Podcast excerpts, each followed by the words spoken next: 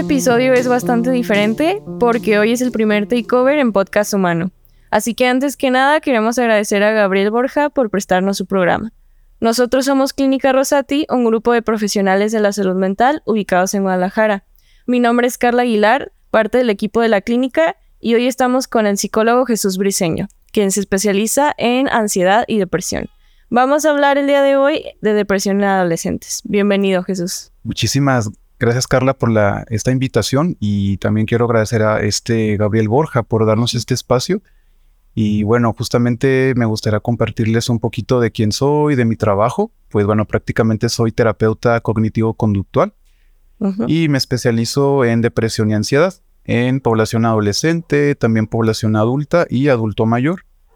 Y bueno, he tomado cursos que tienen que ver también con las terapias contextuales, que son modelos de tercera generación, eh, que han demostrado mucha evidencia para trabajar justamente con estos problemas de ansiedad y de depresión. Entonces, encantado de poder estar aquí contigo, Carla. muchas gracias, Jesús. Pues encantada yo de estar aquí también contigo. Eh, el día de hoy, como comentaba, el tema es depresión en adolescentes. Me gustaría justamente comenzar preguntándote qué consideras tú que es indispensable conocer en general al respecto del tema de la depresión. Ok, es una gran pregunta y trataré de hacerlo lo más resumido posible. Cuando hablamos de la depresión tenemos que entender que la depresión es una condición que cualquiera de nosotros en algún momento de nuestra vida podemos entrar. Y para entenderlo como condición es poder hablar un poco que la depresión es esta presencia constante de tristeza, de desesperanza, de una sensación de desconexión con la vida, de pérdida de placer justamente en las cosas que vamos haciendo y podemos irlo diferenciando quizás un poquito de la tristeza habitual, en que la depresión es algo constante, que puede permanecer un poco más del tiempo o más del tiempo natural en la tristeza. Entonces, de manera muy general, son cambios en el estado de ánimo, hay mayor irritabilidad, incluso pueden haber cambios en la alimentación. Por ejemplo, podemos tener más apetito particularmente como alimentos dulces, azúcares, o bien podemos disminuir la comida. Entonces hay como muchas características muy ligadas con el estado de ánimo, que es tristeza, irritabilidad, incluso un poco de ansiedad también podemos hablar sobre, sobre eso. Ok, entonces particularmente con la depresión estamos hablando de que no es una cuestión de me siento triste un día, dos, tres, sino que es a lo largo del tiempo una constancia en donde pues la persona se ve sumergida en todos estos síntomas que tú ya comentaste. Tal cual. Tal cual sería esto ya hablar de depresión. Ok, entonces también me llama la atención que comentas que es algo que le puede pasar a cualquiera, entonces, o sea, se te puede presentar en cualquier momento de la vida. Tal cual, puede pasar en cualquier momento de la vida, en cualquier edad. Puede ser incluso depresión infantil. Hay muchas eh, estudios, muchas eh, escalas que nos han demostrado que la depresión infantil está también aumentando. Entonces puede ser en la infancia, en la adolescencia, en la etapa adulta o el adulto mayor. Entonces puede aparecer en cualquier momento de la vida. Ok. Me gustaría preguntarte, ¿cuál o cuáles consideras que son como las principales causas o qué suele haber detrás de una depresión? Ok hay algo que podemos llamar factores de riesgo, que son todos estos factores que son muy contextuales, o sea, son tanto del lugar donde el adolescente, el adulto, el niño vive, que propician un poquito más que pueda aparecer la depresión. A mis pacientes me gusta mucho contarles una pequeña historia cuando hablamos de depresión. Y me gustaría, Carla, que pudieras imaginar, primero te quiero preguntar, ¿te gusta tomar como margaritas, este, micheladas? un mojito un mojito, qué rico. Y justamente el mojito tiene más de un ingrediente. Claro. Es alcohol y bueno, tiene bases y demás. Imagínate que con la depresión es como si nosotros armáramos un cóctel. Ok. Donde en este cóctel van a haber dos principales ingredientes. El primero, Carla, tiene que ver un poco con estas situaciones estresantes que son vitales. Aquí podemos meter una pérdida, por ejemplo, de un familiar, de un trabajo, un despido, podemos meter en el caso de la adolescencia acoso escolar, bullying, Podemos meter incluso un cambio de domicilio. Un divorcio Un divorcio, justo. Entonces son situaciones estresantes, vitales para la persona y la persona está constantemente expuesta, como que es constante que pueda estar ahí presente, por ejemplo, si hay un divorcio, todas las consecuencias, ¿no? Ir a, justamente a la fiscalía, poder hacer todos los movimientos, es un constante contacto. Y la característica es que la persona se percibe a sí misma como sin herramientas para afrontarlo. Es estoy en una situación y no sé qué hacer, no sé cómo resolverlo. Y por el otro lado del cóctel vamos a tener que la persona se ha alejado de aquellas actividades que le generan bienestar o placer. Es mucho contacto con algo que me está estresando y que no puedo resolver. Y por el otro lado me alejo de aquellas cosas que me dan bienestar o que me generan placer. Ok, ok. Entonces de alguna forma puede ser este un tipo de círculo vicioso, ¿no? Porque si estoy en constante eh, contacto con cosas negativas y me veo a mí como una persona sin la habilidad o sin herramientas para, para afrontar eso, eh, pues pierdo como esa motivación de estar entonces en los lugares que quiero o haciendo las cosas que, me gustan, ¿no? Exactamente. Y es como un círculo que justamente cuando lo trabajamos en la terapia le llamamos el círculo vicioso de la depresión que es como entrar y estar ahí atrapados, donde viene tristeza ante una situación estresante. Y en la tristeza es una emoción que normalmente nos inactiva un poco, es menos quiero hacer las cosas, prefiero estar más en cama. Y el hacerlo justamente me va desmotivando un poco, como ya no salgo tanto, ya no hago esto. Y es justo como entrar en este círculo que bien me comentas, Carla, como un círculo vicioso. Sí, como poco a poco va cerrando puertas, ¿no? O sea, no salgo con mis amigos, ya no quiero hacer ejercicio, etcétera, etcétera. Mi alimentación está súper cambiada y la alimentación sabemos que también está muy ligada con el estado de ánimo, entonces, claro. Cuestiones hormonales, ¿no? Incluso o de, pues de la química del cerebro, de cómo funciona incluso. Están en juego también. La química del cerebro también se afecta o se modifica dependiendo del contexto. Ok, muy bien. Súper Jesús me gustaría también, eh, bueno, pensando en que la depresión es un tema que ahorita está en auge, o sea, que tiene ya varios tiempo que está en boca de todos, creo que han surgido a lo mejor algunas concepciones que no son tan acertadas respecto a la depresión. Y me gustaría preguntarte, ¿cuáles crees que son como los mitos más comunes a la hora de hablar de depresión? Ok. Creo que uno de los principales mitos que existen sobre la depresión es que es algo que está ligado con la voluntad. Ok. Por ejemplo, como si yo estoy triste es porque quiero estar triste. O si yo dejo de hacer algunas actividades de mi día a día porque no me siento motivado a hacerlo es porque yo lo estoy eligiendo. Y entonces aquí volvemos con esta, con esta cultura muy voluntarista, ¿verdad? Con el echaleganismo de tú puedes, échale ganas, todo es cuestión de voluntad y, vemos que la depresión va más allá de algo que tiene que ver con voluntad. Es un contexto súper amplio de factores que pueden influir. Entonces, un mito es que la depresión tiene que ver mucho con la voluntad. Otro mito también tiene que ver mucho con que la depresión puede ser puramente biológica o que es una enfermedad exclusivamente biológica. Si bien la depresión puede tener un factor biológico, no es el único y no es el determinante en la depresión, sino que es toda una serie de factores que pueden ir influyendo un poco. También otro mito que podemos ver es que le da más a las mujeres que a los hombres, ¿no? Como que es más común que a la mujer se pueda deprimir y el hombre no. Y ah, también es como una cuestión cultural. Que es muy común. Una cuestión, justo. Ok, entonces en realidad tiene mucho que ver la forma en cómo vemos las cosas culturalmente hablando con el hecho de afirmar, ah, a las mujeres les, les da más depresión, ¿no? Que a los hombres. Completamente. Okay, es mucho la cultura, exactamente, la cultura, la manera de poder vernos a nosotros mismos también está muy ligado con cómo vamos a afrontar un problema depresivo. Ok, entonces voy viendo que parte, o sea, una particularidad de la depresión es esta multicausalidad, ¿no? O que es multifactorial, ¿no? Que realmente es, se vuelve complejo decir como esta persona tiene depresión porque tal cosa, ¿no? O sea, porque se divorcian sus papás. Entonces puede ser una causante, pero no determina el problema como en su totalidad. Exactamente. Por eso a veces trabajar con la depresión puede ser algo no complejo, pero sí que lleva tiempo y trabajo ir desmenuzando todos los factores que pueden involucrar la aparición justamente de la depresión. Entonces sí es mucho más profundo. Claro. Y considerando este tema de la depresión, ¿crees tú que hay diferencias o cuáles serían esas diferencias entre una depresión con un adulto y una depresión con un adolescente? Ok.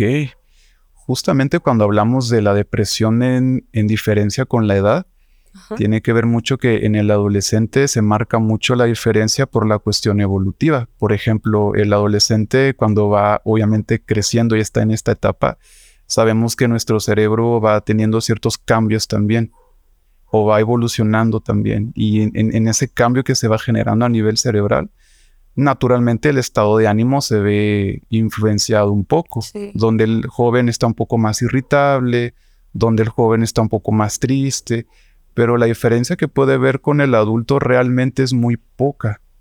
Muy poca la diferencia. Creo que la, la diferencia principal es la mera evolución. El adolescente está en una etapa de cambio y si el adolescente cuando va notando estos cambios y no los atiende, por ejemplo, si se va manteniendo la tristeza, si se va manteniendo la irritabilidad, si se va manteniendo que el adolescente ya no quiere comer o está mucho más tiempo en cuarto, incluso si ha compartido que tiene ideas de muerte, creo que es bien importante que el adolescente pueda recibir una atención primaria o inmediata para prevenir justamente que la etapa adulta desarrolle ya un trastorno depresivo mayor o más, más profundo. Pero realmente no hay mucha diferencia entre el adolescente y el adulto del cómo vive la depresión. Quizás las causas puedan variar, pero en cómo se vive es muy similar. Wow, mencionas algo bien importante, ¿no? Porque está creo que mucha creo que hay mucho adultocentrismo respecto a muchas cosas y también creo que se encuentra en temas de salud mental, ¿no? De si un adolescente su preocupación final es estudiar, ¿por qué debería tener una depresión o por qué debería cargar con algo que es muy común en adultos, ¿no? O sea, como que se tiende a hacer una diferenciación gigantesca, ¿no? De cómo lo vive un adulto, cómo lo vive un adolescente, porque pues el adolescente que se va a andar preocupando, ¿no? O qué tipo de qué tipo de problemáticas puede tener que lo lleven a eso. Entonces creo que alumbras mucho respecto a realmente un adulto y un adolescente lo pueden llegar a vivir pues muy similar. Completamente, Carla. Y esto que comentas del adultocentrismo es una parte importante para la prevención incluso. Porque cuando nosotros vamos teniendo esta narrativa como de no, es que el adolescente por su etapa de vida no puede estar deprimido porque tiene que vivir feliz, hace un estigma que genera en el adolescente mayor dificultad para buscar la ayuda. Porque va a estar como esta narrativa de esto no me tiene que estar pasando. Sí, no tendría que sentirme así, ¿no? De, de, qué me tengo que sentir mal. Si solo tengo que estudiar, si estoy en la mejor etapa de mi vida, ¿por qué tendría que estar así, verdad? Y eso hace menos probable que nuestros jóvenes o adolescentes busquen la ayuda psicológica y entonces este problema se va obviamente agravando o se va presentando mucho, mucho más del tiempo y obviamente puede generar mayor disfuncionalidad en el adolescente. Sí, porque si ya se les juzga a las personas adultas muchísimo como al hablar de salud mental o de depresión, a un adolescente me imagino que pues más, ¿no? Este miedo de, de que se me juzgue tanto mis pares como, como personas adultas, ¿no? Completamente. Existe todavía mucho, mucho estigma que esperamos, Carla, que con este episodio pueda irse disipando un poquito como el mito claro que, puede existir sobre la depresión en, en esta población justo. Sí, justamente creo que hablar como respecto a los principales mitos ayuda a, encauzar justamente qué prevención se puede hacer que sea lo más acertada. Tal cual. Y justamente con esta parte que hablas de los cambios en, a nivel cerebral, a nivel todo, con un adolescente, a mí me gustaría saber qué elementos crees tú que sea importante considerar para aprender a diferenciar entre un adolescente que simplemente está pasando por cambios y un adolescente que posiblemente tenga un tema con la depresión. Completamente. Algo que se puede recomendar mucho a los padres es que puedan tener espacios donde hablen con sus hijos sobre su día. Por ejemplo, si tuvieron un mal día, si están pasando una mala racha en la escuela. Creo que primero abrir este espacio de conversación con nuestros jóvenes es muy útil.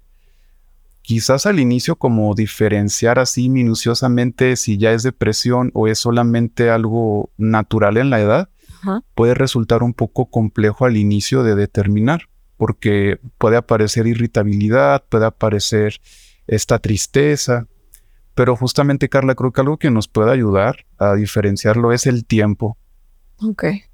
Si dura más del tiempo, por ejemplo, si dura este, este problema de, bueno, tristeza, mi chico está mucho en el cuarto, no quiere comer o come mucho, está muy irritable, etcétera. Creo que cuando dura más de dos meses, ya podemos estar hablando que se puede tratar de un episodio depresivo. Es un foco rojo. Es un foco rojo cuando ya es muy constante. Naturalmente, cuando mi, mi, mi hijo, mi hija o el adolescente comentan que la vida no tiene sentido, que ya para qué, que estarían mejor si ya no estuvieran acá. Creo que eso ya es un foco muy, muy, muy rojo de que ya no es una cuestión meramente evolutiva, sino que ya hay un problema multifactorial que puede ser la depresión. Ok. O incluso si ves que es general, ¿no? O sea, si de repente el papá ve, bueno, conmigo no, pero yo veo que con sus amigos a todo dar, pero si de repente ve que ni con él, ni con los amigos, ni con pareja, ni con nada, es también a lo mejor una... Un foco rojo, ¿no? De que ya se está generalizando mucho en otros lugares y que justamente abrir un espacio para que nuestros jóvenes hablen, creo que es una manera mucho de prevención. Sí. Que ellos puedan tener un lugar justo para no hacerlo adultocéntrico y un espacio donde ellos puedan hablar sobre su día y que no sean juzgados sino que puedan encontrar este apapacho de, ok, entiendo que fue un mal día y buscar soluciones justamente para el problema que se pueda estar presentando. Ok. Considero que esto que mencionas eh, como parte de la prevención es muy importante porque hablamos de un problema que está cada vez más en auge, o sea, que cada vez hay más casos, que cada vez es incluso una, un tema de una emergencia este, sanitaria, sanitaria Eh, justamente con el tema de la pandemia, que pues todos, todos vivimos distintas problemáticas al respecto, pero yo había escuchado mucho de, bueno, con la pandemia se vino una alza, ¿no? En, en los casos de, depresión. Me gustaría preguntarte tú qué opinas al respecto de que de esta afirmación sobre ahora, después de la pandemia, hay más adolescentes con trastornos mentales, con ansiedad, con depresión, etcétera. Creo que la pandemia lo que nos vino a mostrar es justamente la salud mental eh, de una manera muy cruda. Claro. Creo que la pandemia vino a reflejar lo que ya estaba, ¿no? Como lo que ya estaba presente, pero que se estaba o escondiendo o no se hablaba mucho o con esta naturalidad de la vida de tengo mis actividades o tengo cosas por hacer, no nos dábamos este espacio de mostrarlo. Creo que la pandemia justo vino a mostrar que ya habían problemas tanto de depresión como de ansiedad, incluso me atrevo a decir no, de violencia en los hogares, pero claro está que la pandemia vino a detonar más el problema. Lo que ya estaba fue como una fogata que le echamos más gasolina y, crece, o sea, ya estaba la fogata, pero lo que hizo la pandemia fue exacerbarlo mucho. Sí, crear todo un incendio, ¿no? Exactamente. Ya ahorita Ahorita me acuerdo de lo que dijiste sobre, sobre esta parte de que es un, una cuestión como de círculo en donde están las partes negativas y positivas. Entonces, como tú dices, de repente ya había este contacto con cosas negativas, pero la pandemia vino a limitarnos mucho el contacto con aquellas cosas positivas, o sea, aquello que nos daba como la estabilidad para que el incendio estuviera un poco pues, más controlado. ajá, un poquito, poquito, pero poquito, ¿no? Estable. Y de repente eliminar esta parte de ver a tus amigos, de salir a restaurantes, o sea, como tú mencionas, incluso las cosas más cotidianas que no les dimos tanta importancia, que se nos eliminara esta parte fue como exacerbó el contacto entonces con... Completamente. Imagínate que hablándolo en este cóctel, esta primera parte que me comentas, Carla, es muy importante. El hecho de perder contacto con redes de apoyo, con amigos, ¿sabes? Con la naturalidad de me voy a salir y voy a hacer esto, voy a ir al gimnasio, voy a poder irme con mis amigos. esta naturalidad de la vida se vio muy reducida por los contagios, porque todo estaba cerrado, por los cuidados excesivos, ¿no? De llegar a la casa y ponerte Lysol por todos lados, creo que justamente propició más, más este problema.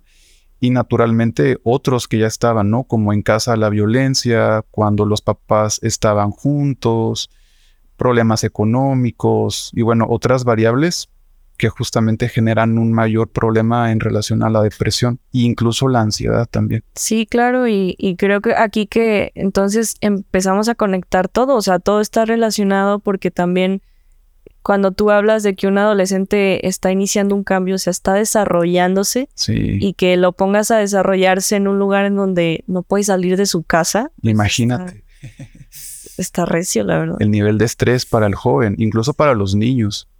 Claro por la etapa en la que está, ¿no? De home office o eh, homeschool, como esta escuela en casa, obviamente fue súper estresante para nuestros niños. Entonces sí, fue un elemento que disparó mucho, pero sabes, creo que también la pandemia nos dio la oportunidad de visibilizar la importancia de la salud mental y desestigmatizar un poquito más.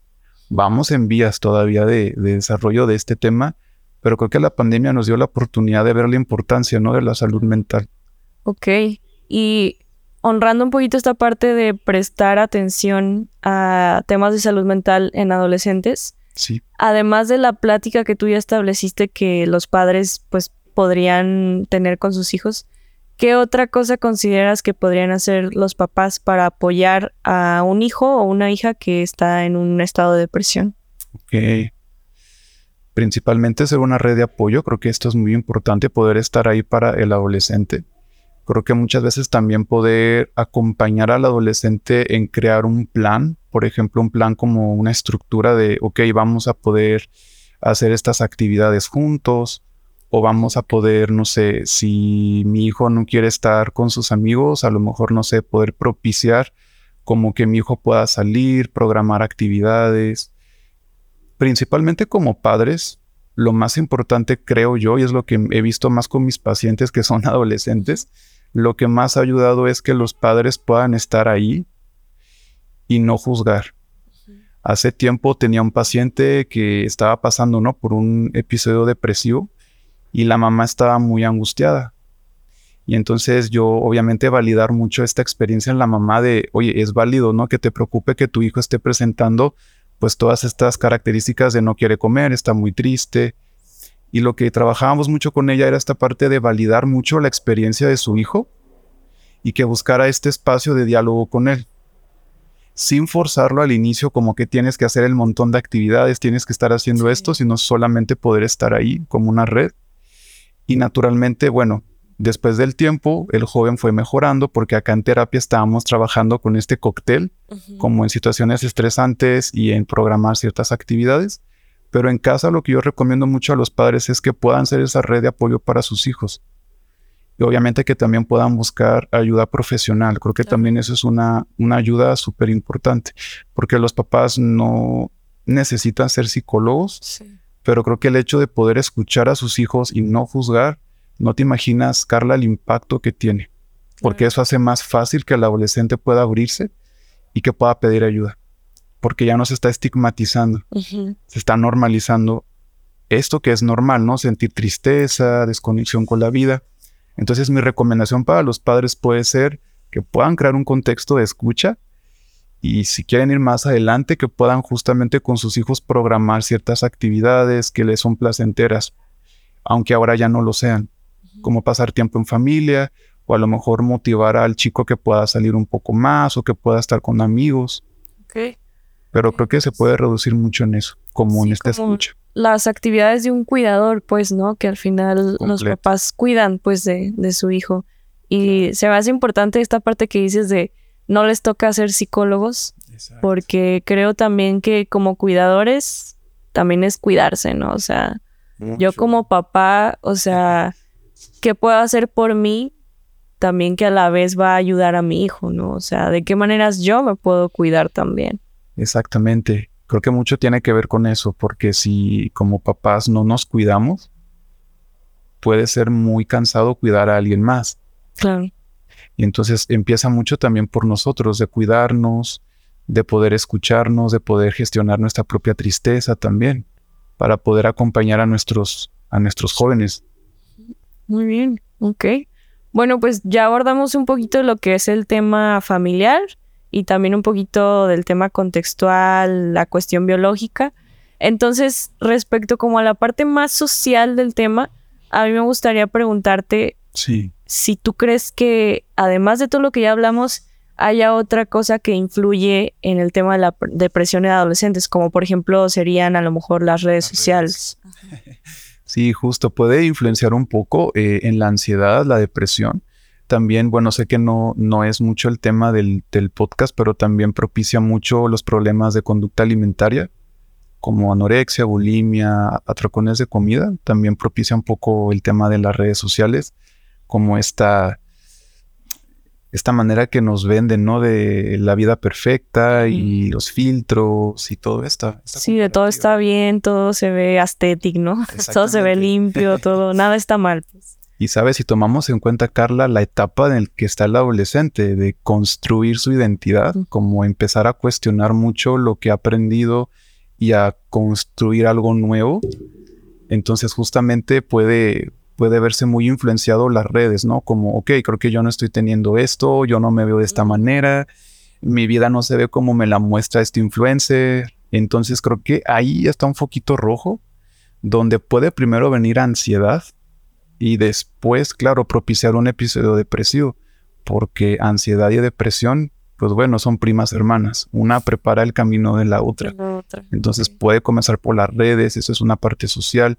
Creo que también justamente las escuelas, cuando hay mucho, eh, esta, esta comparativa, ¿no? Como de a nivel físico, el cuerpo, a nivel económico, yo tengo más, tú tienes menos. Creo que todas estas vulnerabilidades sociales eh, generan un papel importante en crear un problema depresivo en nuestros jóvenes, sumándolo más a no contar con un contexto en la familia de apoyo, creo que también es otro, otro elemento que puede propiciarlo. Ok. Y me gustaría saber, ¿tú qué crees que podríamos hacer como para utilizar las redes sociales de una manera más sana? Porque, por ejemplo, eh, creo que a una persona se le podría ocurrir, bueno, las redes sociales aumentan el problema, entonces sin redes, ¿no? El adolescente se queda sin redes, pero obviamente eso al adolescente también le, le va a pegar, ¿no? O sea, oye, todos mis amigos están en el Facebook y yo En no, porque no, Instagram, no, porque claro. Entonces, no sé qué otra alternativa habría como para que se dé un uso más sano de las redes sociales. Creo que el tema de las redes es una estructura grande, donde a lo mejor cambiar el contenido que se muestra en redes puede ser un poco más complejo. Quizás lo que como papás podemos hacer es justamente, digo, los adolescentes es esta edad como de entre 10, 16 años, como esta edad todavía donde, pues bueno, somos más dependientes de papá y mamá. Pues quizás a lo mejor sería válido que los padres puedan tener no un control excesivo de lo que sus hijos pueden ver, pero sí como crear estos tiempos de uso del celular, Ah. el tipo de páginas que pueden seguir. Y bueno, yo sé que los adolescentes que puedan escuchar este podcast me van a, no me van a querer mucho. ¿Cómo? ¿Cómo? ¿Cómo que el psicólogo está diciendo eso? Pero creo que justamente para poder tener un poquito más de control en el tema de redes va a ser que los padres puedan monitorear un poco lo que sus hijos están consumiendo, con quién se están relacionando, qué es lo que suelen ver, lo que suelen escuchar, sin ser invasivos, pero sí poder tener este contacto, ¿no? Con lo que ellos Sí. están haciendo, porque modificar completamente lo que en redes sociales podemos ver, híjole, es algo más complejo, Claro. más, más complejo. Y creo que esto incluso puede enseñar como una forma de vivirse con las redes sociales, porque si uno como adolescente aprendió a mitigar el efecto o la clase de contenido, uno como adulto también elige entonces ya qué, contenido quiero ver, ¿no? O sea, qué, pues, qué personas quiero seguir. Justo con esto que comentabas de las constantes comparaciones, o sea, realmente quiero seguir gente que me hace compararme absolutamente todo el tiempo o quiero seguir personas que, que abra yo el celular y disfrute, ¿no? Disfrute ese tiempo en el celular porque estoy viendo contenido que me gusta y que me genera placer, ¿no? Sin necesidad de entrar como en de que por qué yo no tengo esto, por qué yo no soy así, por qué todo lo demás. Justamente, Carla, y ese es un nivel de conciencia bien grandote, ¿no? Como poder diferenciar esto de, oye, quiero seguir a esta persona, justamente.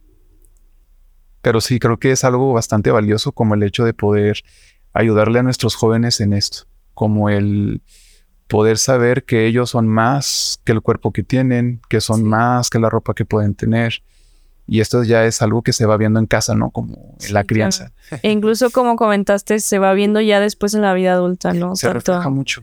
Tanto los problemas mentales que surgen en la adolescencia como las formas de, de, afrontar. de afrontarlas se van viendo reflejadas ya luego en, en, la, en la adultez. Por eso creo que los que trabajan o trabajamos con adolescentes y con niños es una oportunidad grande para generar adultos sanos o más saludables. Más saludables, sí. Más felices también.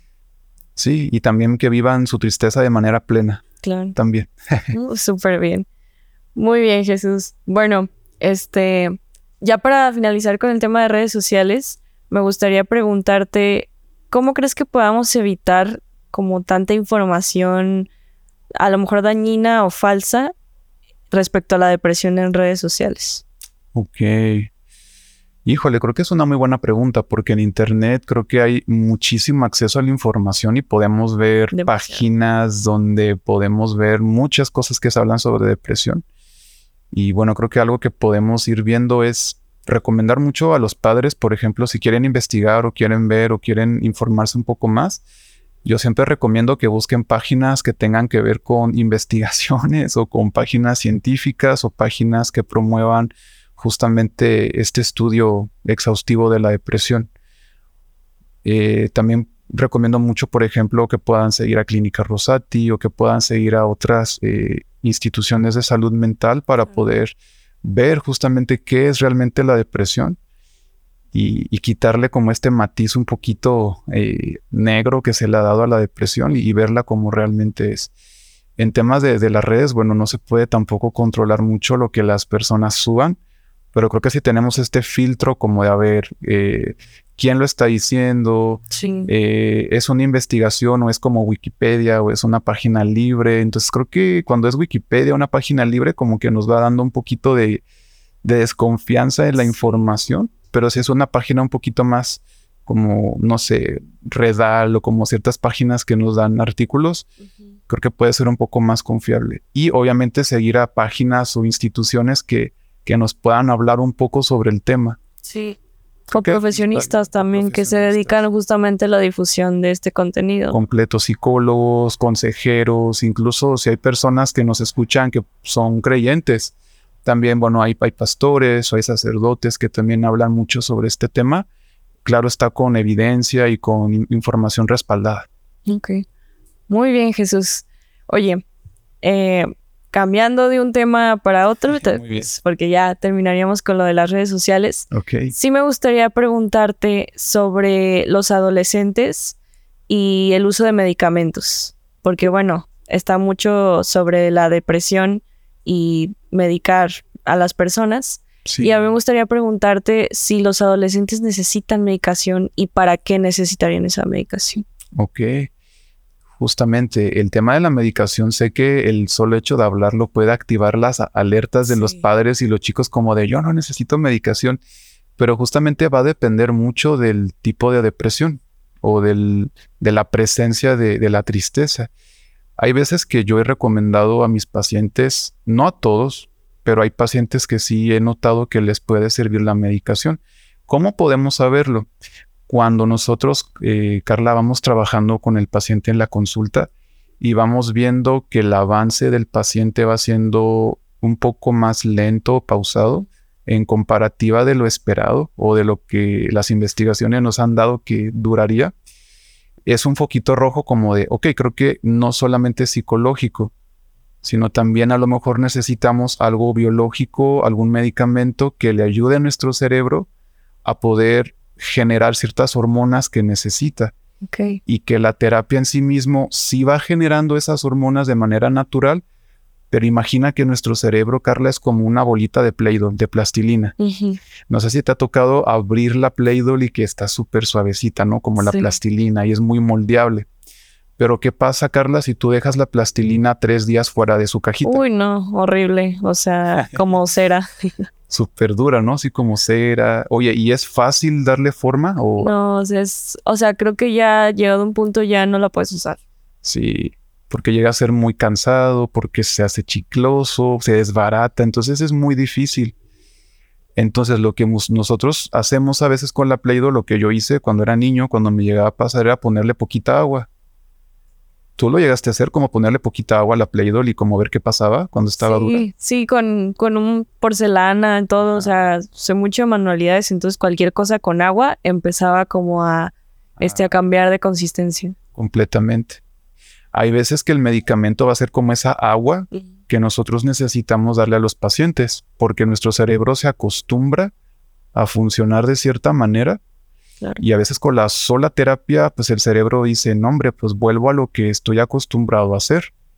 Y entonces el medicamento es como esta muleta que le va ayudando a mi cerebro a poder aprender otra forma de funcionar. Y entonces hay veces que la medicación se necesita para ayudarle a nuestro cerebro. Posteriormente el medicamento no es eterno eh, el tiempo prolongado, digo, la línea es de un año, pero puede durar menos, puede durar más tiempo. Eso lo va determinando el médico psiquiatra. Ok. Pero justamente sí es recomendable a veces usar el medicamento. Y no porque el joven esté loco, sino porque a veces el cerebro necesita este apoyo.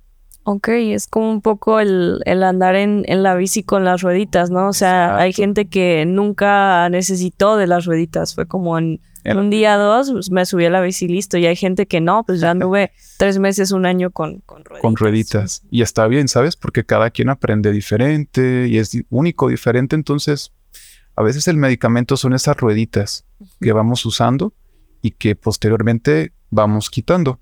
Ok. Muy bien. Pues nos quedaría una pregunta más. Muy bien. Em, bueno, pregunta y opinión un poco. Eh, hablaste un montón de parte como del contexto familiar que yo te fui preguntando y creo que es importantísimo entender que como familias hay, claro, una responsabilidad hacia los adolescentes. Eh, a mí me gustaría cerrar este episodio un poco compartiendo que en mi opinión también hay una responsabilidad a nivel sociedad, ¿no? De sí. qué nos toca respecto a, a nuestras infancias y nuestras adolescencias, porque el hecho de que no sea mi niño o no sea mi adolescente no quita que esto se está convirtiendo pues en una emergencia, ¿no? O sea, y no quita que, que al final de cuentas estamos hablando de personas y de personas con las que convivimos. Entonces, creo que la depresión en adolescentes no es un tema que incumba nada más a los padres, sino que nos, nos debería de, de importar a todos, ¿no? Porque tú, como tú dices, o sea, los adolescentes son los adultos también del futuro, o sea, qué clase de, de, adultos este, estamos cuidando, ¿no? O siquiera si lo estamos cuidando. Entonces, yo cerraría este capítulo como tomando conciencia de que creo que todos podemos abonar, todos podemos aportar, aunque no seamos papá o mamá, aunque no estemos en una escuela, si lo estamos, qué bueno, creo que hay una manera más directa de, de aportar.